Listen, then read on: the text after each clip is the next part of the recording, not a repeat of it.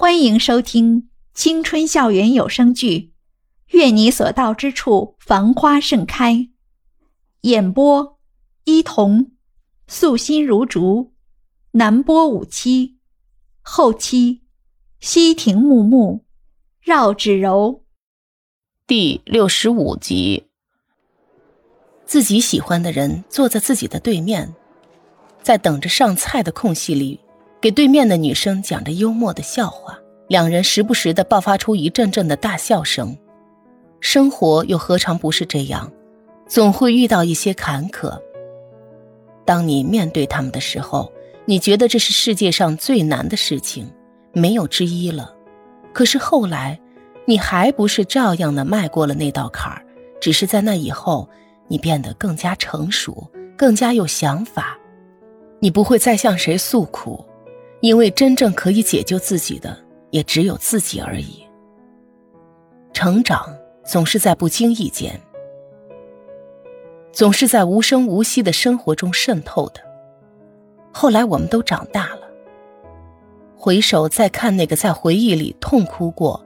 徘徊过，失望过，然后慢慢坚强起来的自己，忍不住会悄悄地勾起嘴角。大块头和袁依依一起回学校的路上，大块头一只手开着车，一只手握着袁依依的手。袁依依在一边不时地提醒他看车看车，但是大块头每次都只是回头对着他咧开一口白的绚烂的牙齿，然后回过头去继续开车。袁依依心里想：“这样的日子，好像真的很美好。如果时光这种东西真的能停在这一刻，那此刻就是袁依依最想让它停住的那一瞬间。这样的姿势，一直到大块头把袁依依安全送到齐雨荣家楼下的时候，他只能无奈地替袁依依解开安全带，一脸不情愿地努了努嘴。下车后，两人难舍难分的情景。”却偏偏被不远处从超市里走出来的齐雨荣撞了个正着。哟，这是去哪浪去了呀？瞧瞧你们这副腻歪的样子。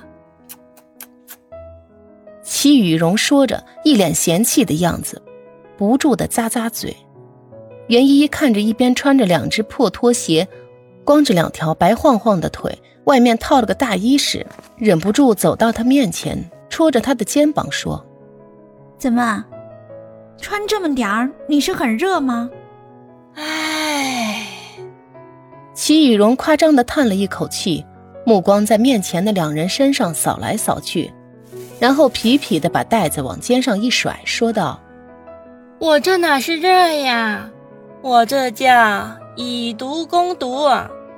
没有男朋友的人。”只能用这种简单易行的方法来度过这寒冷的季节啦！长长的一声叹息在空荡荡的楼梯口回荡。袁依依回头向大块头做了个极其无奈的表情，只能缓缓的跟在齐雨荣身后上了楼。大块头看着上了楼的两个人，刚刚还微笑着的嘴角瞬间。拉拢下来，仿佛刚才看到的只是一个幻影一般。他长腿一迈就上了车，车子发动和起步的时间连一分钟都不到，楼下便已经没有了他的身影，留下的只是一阵灰蒙蒙的灰尘，在空中飘来飘去，最后还是安分地落回了地面。白色的轿车迅速地在车流中熟练地穿越。身后稳步行驶的车看着超越自己的那辆车，不仅一个个伸出头来骂道：“神经病啊！你飙车不会去飙车的地方吗？小心被撞死！”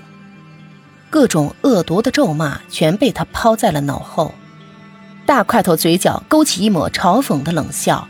此时的他心中只有一个念头，那就是快点赶到约定的地点，赶快见到他。大块头准时赶到约定的交易地点时，天色已经渐渐的暗了下来。